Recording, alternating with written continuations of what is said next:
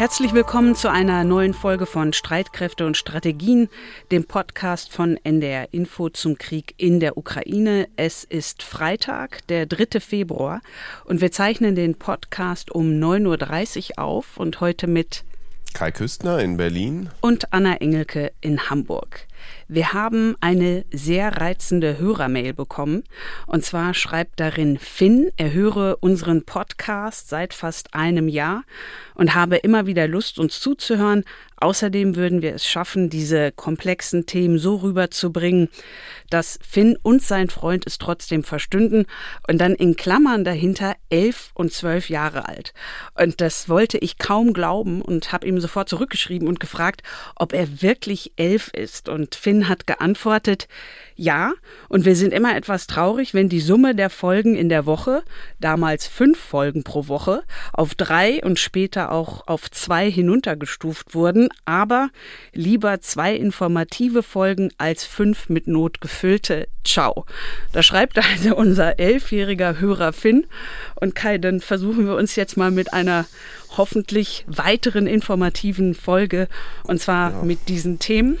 Zum einen, wie versprochen, der zweite Teil des Interviews mit dem Militärhistoriker Sönke Neitzel. Vorher befassen wir uns noch mit dem EU-Ukraine-Gipfel in Kiew und mit der Frage, wie korrupt ist eigentlich die Ukraine? Natürlich gucken wir auch auf die Lage im Kriegsgebiet. Und du, Kai, möchtest aber noch einen kurzen Test mit unseren Hörerinnen und Hörern machen. Ja, aber keine Angst, es dauert wirklich nicht lange und äh, ich werde jetzt auch keine Zensuren verteilen anschließend. Mich würde nur interessieren, wer diesen Mann hier noch wieder erkennt. Meine Damen und Herren, guten Tag und grüß Gott. Das Kabinett hat heute eine sehr weitreichende, ich glaube eine historische Entscheidung getroffen, nämlich dass zum 1.7.2011 die Wehrpflicht ausgesetzt werden wird für unseren Hörer Finn wahrscheinlich etwas schwierig, weil der damals noch gar nicht geboren war. Das war Freiherr Karl Theodor zu Guttenberg, seinerzeit Verteidigungsminister, als er am 15. Dezember 2010 verkündete, dass die Bundeswehr eine Freiwilligenarmee wird. Seitdem wird ja immer mal wieder darüber diskutiert, ob das jetzt so richtig war. Sehr intensiv aber wird das diskutiert eigentlich seit dem März nach dem russischen Angriff in der Ukraine und auch jetzt gerade wieder, nachdem der neue Verteidigungsminister Boris Pistorius gesagt gesagt hatte, er habe die Aussetzung für einen Fehler gehalten. Das zu einem Zeitpunkt, in dem laut ARD Deutschland Trend nur 35 Prozent der Deutschen angeben, Vertrauen in die Bundeswehr zu haben. Fast im selben Atemzug, aber in dem Boris Pistorius die Debatte bewusst eröffnete, hat er sie eigentlich auch schon wieder beendet. Die Wehrpflicht, selbst wenn sie heute eingeführt würde, würde uns in den nächsten zwei, drei Jahren überhaupt nicht helfen. Das muss man sehr deutlich sagen. Die Abschaffung, die Aussetzung der Wehrpflicht war ein Fehler aber keiner, den man jetzt mal eben so im Handumdrehen zurückholt. Also die Wiedereinführung der Wehrpflicht steht jetzt eigentlich nicht wirklich zur Debatte. Sie würde Milliarden verschlingen. Es gibt rechtliche Zweifel. Stichwort Wehrgerechtigkeit. Also ist und war auch aus meiner Sicht das so ein bisschen eine Phantomdebatte in den letzten Tagen. Aber wir werden uns sicher in einer der nächsten Sendungen dem Thema nochmal tiefergehend widmen, Anna. Allen, die das jetzt schon tun wollen, empfehle ich nochmal die Streitkräfte und Strategien-Folge vom 12. März 2021. In der hatte sich damals Julia Weigelt sehr intensiv mit dem Für und Wider der Wehrpflicht auseinandergesetzt. Ja, danke. Dann gucken wir jetzt nach Kiew zum EU-Ukraine-Gipfel, unter anderem mit der Chefin der EU-Kommission Ursula von der Leyen und dem ukrainischen Präsidenten Volodymyr Zelensky. Sein Land möchte ja nichts lieber als in die Europäische Union und die EU hat der Ukraine ja im vergangenen Juni den Beitritt in Aussicht gestellt. Das hört sich gut an, ist aber bisher vor allem ein symbolischer Schritt. Denn bevor die Ukraine eines Tages irgendwann europäisches Familienmitglied werden kann, hat sie noch eine wirklich ganze Liste mit Aufgaben und dazu gehört eben auch die Bekämpfung von Korruption. Das ist ja übrigens ein Thema, das auch unsere Hörerinnen und Hörer sehr bewegt. Wir bekommen dazu immer wieder Mails mit der Frage, wie sieht's denn jetzt aus mit der Ukraine? Du hast da ja recherchiert, Anna. Wie steht die Ukraine da jetzt da aus deiner Sicht? Also nicht gut. In dieser Woche ist der neue Korruptionsindex von Transparency International rausgekommen und von 180 Ländern insgesamt liegt die Ukraine auf Platz 116. Und schaut man auf den europäischen Kontinent, gibt es nur ein Land, das noch mieser dasteht und das ist Russland auf Platz 137. Aber auch wenn die Ukraine jetzt zum unteren Drittel gehört, gibt es hier ganz klar positive Entwicklungen. Seit zehn Jahren schon arbeitet sich die Ukraine langsam aus dem Korruptionskeller raus und darauf verweist auch Bernd Hüttemann. Er gehört zum Vorstand von Transparency International Deutschland. Ja, wir sind da noch immer auf dem Platz 116. Ja, das ist völlig klar. Und das heißt also, da gibt es noch Widerstände, sonst wäre dieser Platz 116 nach unserem Index nicht da. Aber ich glaube, dass, also das sagen auch die Kollegen in Kiew, das geht in die richtige Richtung. Noch eine Zahl zur Einordnung. Die Ukraine lag auf Platz 122 und ist jetzt eben auf Platz 116 gestiegen. Die Fortschritte in der Ukraine sind übrigens so groß wie in kaum einem anderen Land weltweit. Und das alles kann man genauer nachlesen im neuesten Bericht von Transparency International und den Link dazu gibt's in den Show Notes. Jetzt gab es ja in dieser und auch in der vergangenen Woche in der Ukraine bei einigen hochrangigen Regierungsmitarbeitern, bei Beamten und bei auch Regionalgouverneuren Razzien, Rücktritte, sogar Festnahmen wegen Korruptionsverdachts. Inwieweit haben die eigentlich etwas mit dem Besuch der EU-Kommission in Kiew zu tun? Also es sieht schon so aus, als wolle der ukrainische Präsident Zelensky unterstreichen, ihm ist es ernst mit dem Kampf gegen die Korruption.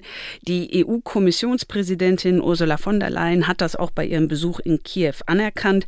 Und Zelensky weiß, wenn die Menschen in seinem Land unter dem Krieg leiden, Zivilisten und Soldaten sterben, dann können sich nicht andere einfach die Taschen voll machen. Und ich finde interessant, dass Zelensky das Thema Korruption jetzt auch schon mehrfach in seinen Videoansprachen erwähnt hat. Und an diesem Mittwoch gab es sogar eine Razzia bei einem Oligarchen und Milliardär, der Zelensky in seinem Wahlkampf 2019 unterstützt hatte. In einem Wahlkampf übrigens, den Zelensky damals auch wegen des Themas Korruption beziehungsweise die Bekämpfung der Korruption gewonnen hatte. Jetzt ist ja Korruption schon lange ein Problem in der Ukraine. Das war auch schon zu Sowjetzeiten so. Und ein Grund, warum die Maidan-Proteste überhaupt stattfanden, war natürlich auch der Unmut über Oligarchen und Korruption. Jetzt wird's langsam besser, sagst du, aber mit Platz 116 im Korruptionsindex wird man ja nicht EU-Mitglied, oder? Nein, also es gibt auch ganz klare Standards mit Blick auf Transparenz und Korruptionsbekämpfung, die die Ukraine erfüllen muss. Diese Kriterien muss sie erreichen, sonst ist an eine EU-Mitgliedschaft nicht zu denken. Es gibt auch eine klare Erwartungshaltung in der ukrainischen Bevölkerung, natürlich nicht bei allen, aber bei vielen.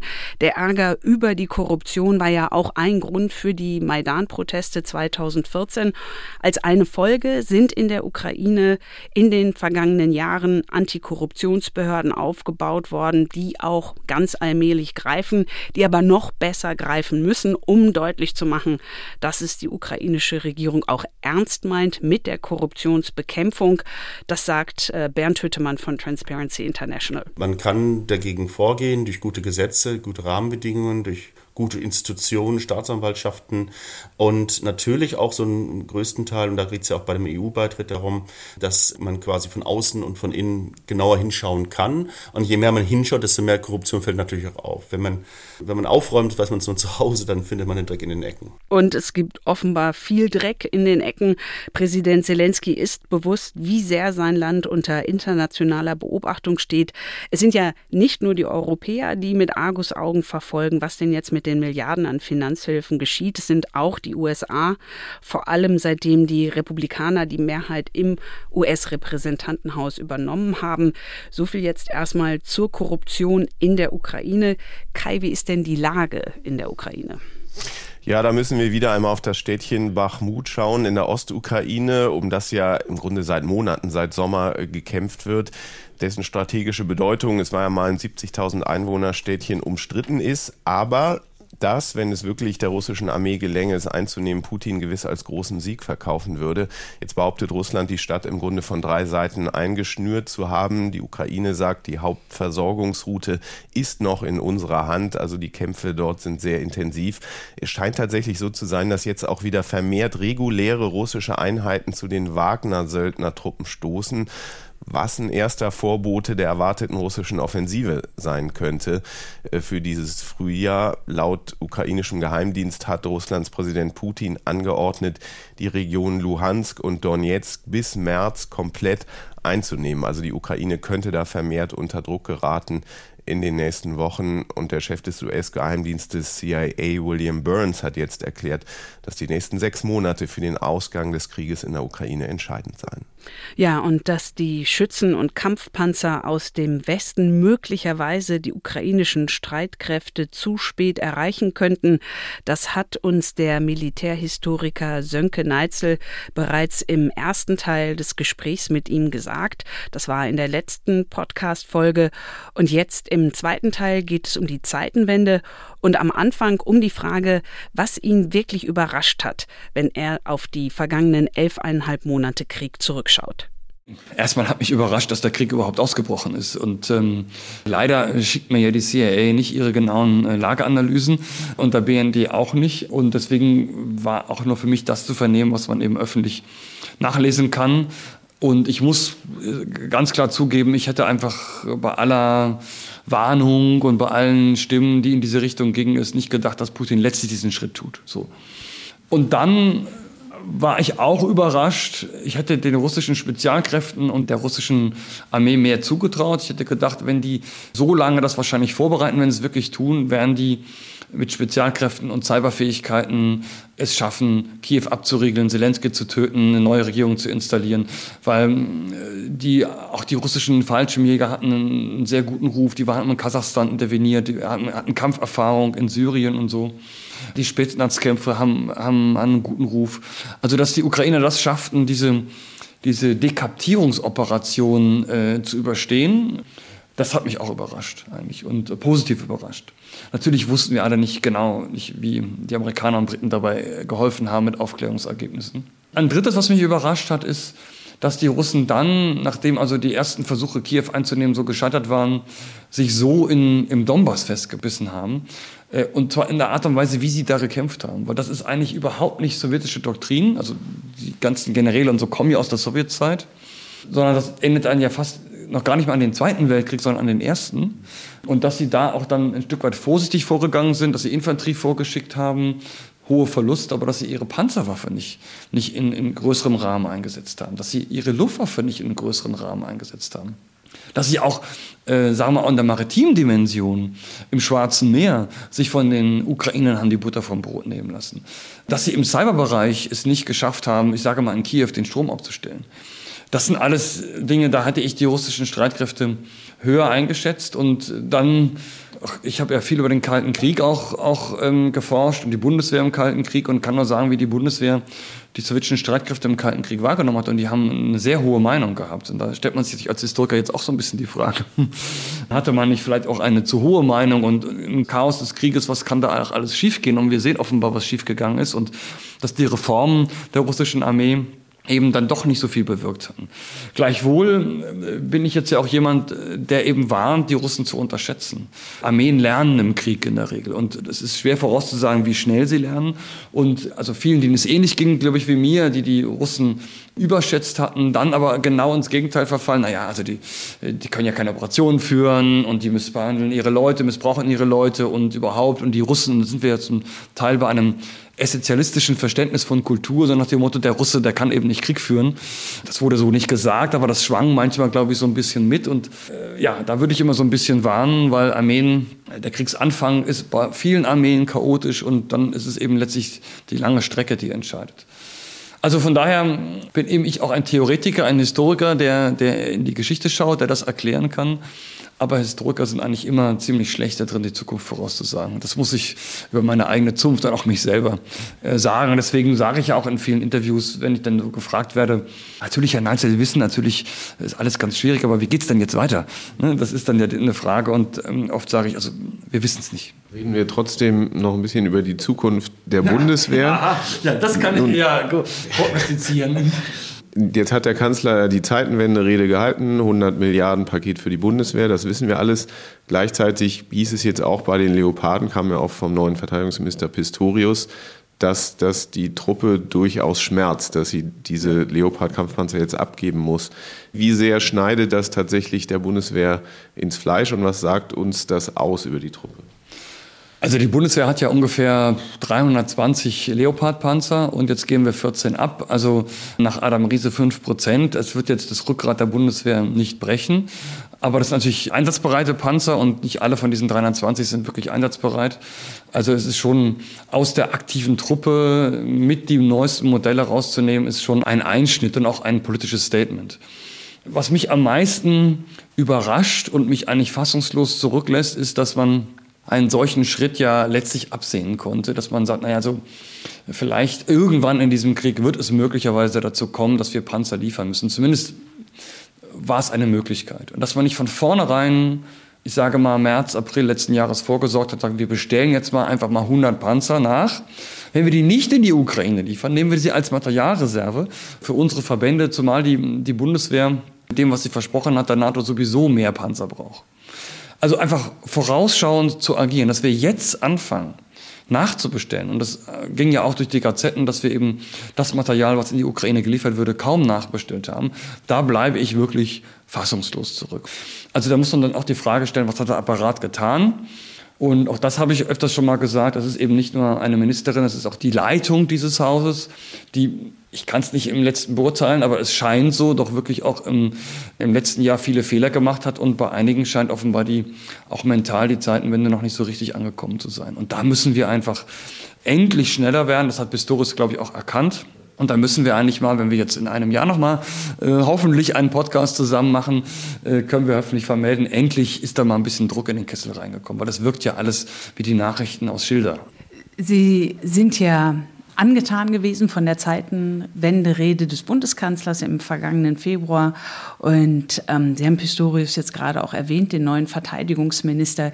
Wie viel kann ein einzelner Minister bewegen? Bislang macht es ja den Eindruck, dass er wirklich das Gegenteil von dem ist, wie Christine Lamprecht aufgetreten ist.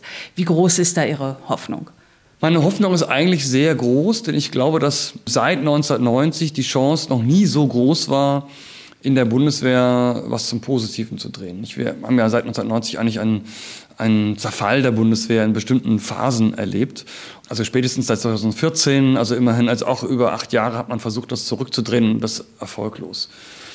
Und ich glaube, dass natürlich ein Verteidigungsminister allein oder Ministerin alleine das nicht schafft, weil sie eben auch nur einer von 16 sind an einem Kabinettstisch.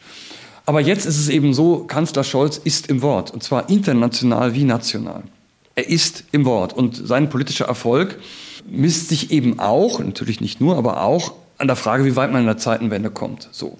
Wenn jetzt also ein Minister zu dem Kanzler geht und sagt, ich brauche das, das und das, ich brauche den Justizminister äh, oder die Justizministerin und den Arbeitsminister, ich brauche euch alle, damit wir wirklich mal Bürokratieabbau machen und, und so weiter und so weiter. Glaube ich nicht, dass Scholz sagen kann, rutsch mir den Buckel runter. Ich habe jetzt gerade anderes äh, zu tun, sondern dass die Chance, dass der Kanzler mit seinem Gewicht dahinter steht, so groß wie nie ist. So, und dann hängt es eben dann doch bei einer hierarchischen Institution eben vom Chef ab. Nicht, wenn der Chef nicht einfach 24-7 Druck macht und sagt, ich will Ergebnisse sehen, du trägst vor, du trägst vor und eben auch solche Leute, die nicht performen, auswechselt und auch sagen, versucht wirklich ähm, Leute im Verteidigungsministerium hochzubringen, die auch gut sind. Und es gibt exzellente Damen und Herren, sei es jetzt Zivilisten oder Militärs im Verteidigungsministerium. Aber es gibt sicherlich Leute, die am Ende ihrer Karriere stehen und jetzt vielleicht nicht so die, die allergrößten Reformer sind, während andere da vielleicht mehr Mut zum Risiko haben. Und der Minister muss solche Leute fördern, er muss sich ein Team letztlich zusammenstellen an den entscheidenden Punkten. Und viele sind schon, glaube ich, sehr gut. Er muss denen wirklich klar machen, ich stehe hinter euch, ich halte euch politisch den Rücken frei und wir geben jetzt Gas. Wenn was schief läuft, läuft auch was schief. Alles auf mich. Ich, ich trage das ab, aber ihr müsst in eurem Bereich und dafür seid ihr verantwortlich und wir werden euch grillen, wenn ihr es in eurem Bereich nicht hinbekommt. Und dieser Druck, der ist bisher nicht aufgebaut worden. Und natürlich kann ein solcher Riesenapparat wie die Bundeswehr und ein Riesenministerium auch Druck, mäßigen Druck auffangen und in den Strukturen, puff, verpuffen lassen. Nicht? Da gibt es natürlich Lehmschichten. Das ist immer die Frage Bürokratieabbau. Es gibt Leute, die Macht verlieren, die Einfluss verlieren. Die Juristen, die Bedenkenträger und so weiter und so weiter. Das ist alles bekannt. Aber man kann keine Änderung haben, wenn man nicht sagen, mit einer endothermen Reaktion immer, immer Energie draufdrücken. Und da scheint mir, dass der Pistorius nach allem, was man äh, vernehmen kann, der, der richtige Mann ist, der entsprechend hemdsärmlich auch auftritt. Und wenn er sich verbündet mit den Kräften im Ministerium in der Bundeswehr, die auch äh, vielleicht auch als Lebensziel sagen, ja, ich will, ich will was verändern immer. Ich will das. Ich, ich habe 30 Jahre Niedergang erlebt. Ich will endlich von meinen Soldaten treten und ihnen sagen, es, es verändert sich nicht nur in den Worten was, sondern in den Taten. Und wenn er diejenigen, die diesen Weg nicht mitgehen wollen und können, in den verdienten Vorruhestand verabschiedet, dann glaube ich, äh, kann man wirklich was erreichen. Und äh, ich meine, das ist eine Sache von, ich würde mal sagen, 15 Jahren. Da kommt der Historiker wieder, nicht? Also es ist eine Neugründung der Streitkräfte. Das hat in den 50er, 60er Jahren 15 Jahre gedauert. Das wird jetzt wahrscheinlich so lange dauern. Aber die Frage ist, kann er in Hartruderlage gehen? Kann er wirklich jetzt die Hartruderlage einschlagen, damit dieser Tanker dann auch mal drehen kann. Und noch sind wir auf der Brücke und diskutieren. Sie sehen den Eisberg und diskutieren, sollen wir jetzt die Maschinen stopp machen oder sollen wir vielleicht umrumfahren oder sollen wir über Bord springen oder was sollen wir machen? Wir brauchen jetzt endlich den Kapitän, der in die Hartroute-Lage geht, mit allem Risiko. Und was müsste aus Ihrer Sicht dringend oder jetzt ähm, schnell passieren? Sie hatten ja die NATO-Verpflichtung auch angesprochen ja. und die, die Vision, die man bis ja. 2025 voll ausgerüstet zugesagt hat, damit das überhaupt passieren kann? Was, was muss jetzt geschehen? Also erstmal glaube ich, müsste man das, das Verteidigungsministerium umstrukturieren. Die Vorschläge liegen ja seit langem auf dem Tisch, welche Modell man immer folgen mag. Aber ich bin ein großer Freund des Planungsstabs, den Helmut Schmidt eingeführt hat, damit der Minister ein Kontrollorgan hat. Ich bin auch ein großer Freund der Abteilung Führung Streitkräfte für S, also eine Art kleiner Generalstab, den es eben lange gab äh, die man zerschlagen hat.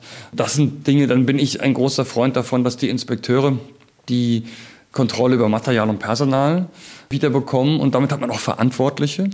Jetzt kann man Herrn Mais sagen, äh, Mais, wo sind deine Legionen 2025? Kann sagen, ja, wenn ihr mir die Panzer nicht auf den Hof stellt, ich bin dafür nicht verantwortlich. Also wir müssen Verantwortlichkeiten schaffen. Nicht? Und ähm, ohne Herrn General Schelleis zu nahe zu treten, aber ich bin auch für eine Auflösung der Streitkräftebasis. Äh, wir haben zu viele Kommandobehörden. Und dann, kann man, dann müssen wir an das große Thema der Rüstung gehen. Da habe ich aufgehört äh, zu versuchen, es zu verstehen, äh, weil es, glaube ich, kaum jemand gibt in der Republik, der es versteht. Aber es gibt natürlich solche Leute, die sich damit damit noch mehr beschäftigt haben als ich.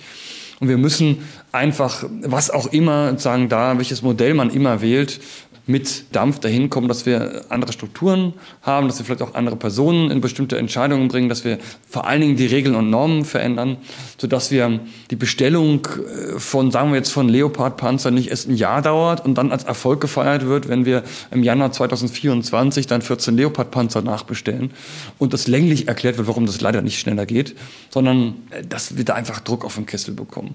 Und man muss einfach auch mal auf die Leute hören. Es gibt ja genug Fachkompetenz äh, im BMVG und das ist die Aufgabe des Ministers, dass er sich Dinge anhört, dass er dann entscheidet, welchem Modell er folgen will. Da gibt es natürlich unterschiedliche Vorstellungen, auch unterschiedliche Interessen und das muss er dann wirklich durchsetzen.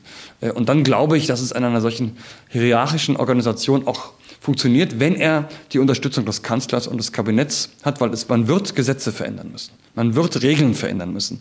Und wir sind ja extrem schwer, Regeln zu verändern, abzuschaffen, sondern wir sind Weltmeister darin, neue Regeln zu schaffen. Und da muss einfach ein Verteidigungsminister auftreten und dem Kabinettskolleginnen und Kollegen tief in die Augen schauen und sagen, Leute, wenn wir das rocken wollen, weg mit dem Gesetz, weg damit, weg damit, weg damit. Äh, und dann kann ich nur hoffen, dass die Koalition äh, das mitträgt weil das wird wirklich auch ein, wäre ein kräftiges Signal auch für die Reformfähigkeit unseres Staates insgesamt. Dass wir sagen, diese Bundesrepublik kann unter besonderen Bedingungen des Krieges in der Ukraine sich verändern, sie kann Bürokratien abbauen. Und das ist ja, wenn man die Umfragen glauben darf, unser aller Problem, diese Bürokratien. Und das wäre ein gutes Signal, es geht in diesem Staat, wenn man es nur wirklich will. In dem Zusammenhang, auch mit Blick auf die Kampfpanzerdebatte und die Rolle der USA, es heißt ja immer, die Europäer müssen stärker werden, die Europäer müssen mehr Verantwortung übernehmen. Wie sehen Sie gerade die Europäer zum jetzigen Zeitpunkt? Naja, ich habe, glaube ich, mal im Fernsehen gesagt, dass die Europäer sicherheitspolitisch ein Zwerg waren, ein Zwerg sind. Das ist sicher ähm, ein bisschen garstig gewesen, aber es läuft meines Erachtens in diese Richtung. Jetzt würde natürlich die Bundesregierung entschieden protestieren und darauf verweisen, was nicht ähm, die Europäer alles liefern und wie viele Milliarden und so. Das stimmt alles. Nur man muss sich jetzt ja mal äh, als Beispiel diese Kampfpanzerdebatte anschauen. Da treibt es mir ja die Zornesröte in den, in den Kopf, denn es läuft darauf hinaus, festzustellen, dass 450 Millionen EU-Europäer und immer noch die Briten dazu nicht in der Lage und willens sind, 100 Kampfpanzer zu liefern. Machen sie nicht. Sondern sie machen das nur, wenn der große Bruder, der Hegemon, sagt, okay, wir sind schon irgendwie dabei und wir halten schön das schützende Händchen über euch. Obwohl die USA nun wirklich so involviert in diesem Krieg sind, also man kann die ja gar nicht trennen. Also es ist doch klar, dass die USA total involviert sind und dass es doch eine irreale Vorstellung ist, dass die Russen jetzt, weiß ich nicht, Atomraketen abschießen, weil die Europäer 90 Panzer liefern. So. Also es wäre ein, meines Erachtens ein Zeichen europäischer Souveränität, also europäischer Stärke gewesen, eine Leopard-Allianz zu schmieden und zu sagen, weil das eben militärisch Sinn macht, wir Europäer gehen voran, die Amerikaner gehen in anderen Bereichen voran, sind in anderen Bereichen committed, im Bereich der Intelligence und so weiter. Ohne die Amerikaner geht sowieso gar nichts in diesem Krieg. Sie liefern auch Schützenpanzer, aber, aber im Kampfpanzer gehen wir voran, um ein kräftiges europäisches Signal, auch ein, ein Signal der europäischen Stärke. Dass auch die EU sagt, verscherzt es mit uns nicht, wir sind, stehen hinter der Ukraine. Diese Aussagen haben wir ja ständig gehört, nicht in Prag, jetzt in Paris wieder. Und wenn man das vergleicht mit dem Handeln, ohne die Amerikaner geht nichts, ja, da kann ich doch sagen, mit der europäischen Souveränität und Stärke ist es ja soweit nicht her. Und natürlich ist Europa ohne die USA nicht wirklich verteidigungsfähig in einem Nuklearkrieg zum Beispiel. Das ist schon richtig. Nur die Frage ist ja, wir wollen ja eigentlich, wird das immer gesagt, uns dahin entwickeln. Wir wollen ja eigentlich selbstständiger werden. Das ist ein Prozess. Das sage ich, wann fangen wir mal an? Also ich meine, es wäre doch mal schön, mal anzufangen, eigentlich. Und das hat auch mit symbolischer Kommunikation zu tun. Und es hat damit zu tun, dass man militärische Argumente, militärischen Argumenten einen Raum gibt. Und jeder Militär sagte, ja, es macht eigentlich keinen Sinn, Abrams zu liefern. Klar kann man das irgendwie machen, aber eigentlich ist es sinnvoll, den Leopard und dann sollen die Amerikaner mehr Artillerie liefern und so im Sinne einer Arbeitsteilung. Also dazu war Europa nicht bereit, muss man ja ganz klar feststellen. Und damit ist Europa nicht in der Lage, sicherheitspolitisch aufrecht zu gehen. Heißt das, man bräuchte dann doch, das ist auch eine Hörerfrage, die wir jetzt wieder öfter bekommen haben, eine europäische Armee? Also wenn wir es schon nicht mal schaffen, selbstständig 90 Panzer in die Ukraine zu liefern, dann werden wir erst recht keine europäische Armee hinbekommen, denn diese europäische Armee müsste ja auf eine europäische Verfassung irgendwie äh, vereidigt sein. Für wen kämpfen die dann? Für einen europäischen Bundesstaat vielleicht? Da müsste man äh, eben sehr umfangreich auf Souveränitätsrechte verzichten. Und es klappt ja noch nicht mal, dass wir uns über Rüstungsprojekte einigen. Also wir schaffen es ja noch nicht mal in Europa, dass wir sagen, die Franzosen bauen die Flugzeuge, die Holländer die Schiffe und wir die Panzer. Also die Leopard 2 Nachfolge ist ja gescheitert. Es soll ein deutsch-französisches Projekt geben, was unsinnig ist, weil kein deutscher Hersteller braucht einen Franzosen beim Panzerbau. Die Deutschen können das.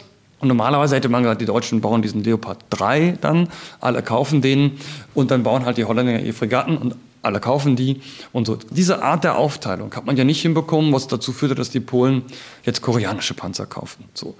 Also wenn wir das noch nicht mal schaffen, diesen Souveränitätsverzicht, um in bestimmten Rüstungsprodukten auf unsere Souveränität zu verzichten, dann erst recht natürlich keine europäische Armee unter einem europäischen Oberkommando. Da würden die Franzosen sagen, ja, das kann ja nur unter französischem Oberkommando sein.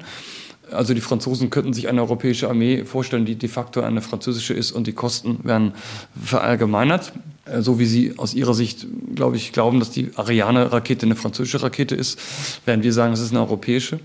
Also das ist in, in ganz weiter Ferne und wir sollten da kleinere Brötchen backen und es wäre mal schön, wenn die Europäer sich in den großen strategischen, rüstungsstrategischen Fragen mal koordinieren können. Und da sind wir eben, das müssen wir ganz deutlich sagen, wir sind praktisch überhaupt nicht vorangekommen.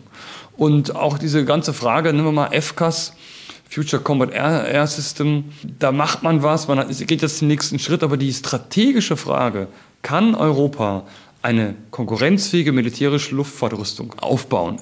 Diese Frage ist nicht beantwortet. Und die Antwort ist eigentlich natürlich nein. Denn die Amerikaner werden immer ein Stück weiter sein. Wenn FCAS fliegt, wird es den Nachfolger der F-35 geben. Und durch die europäischen Exportprobleme ähm, werden die Amerikaner die Märkte beherrscht und nicht die Europäer. Und dann ist die Frage, was ist die Schlussfolgerung daraus? Und diese Frage wird ja gar nicht gestellt, weil jeder nur sagt, na ja, wir müssen jetzt mit den Franzosen was machen, wir investieren mal 100 Milliarden, wird schon irgendwas bei rauskommen. Und nach aller Erfahrung, da spricht wieder der Historiker, kommt nichts bei raus. So.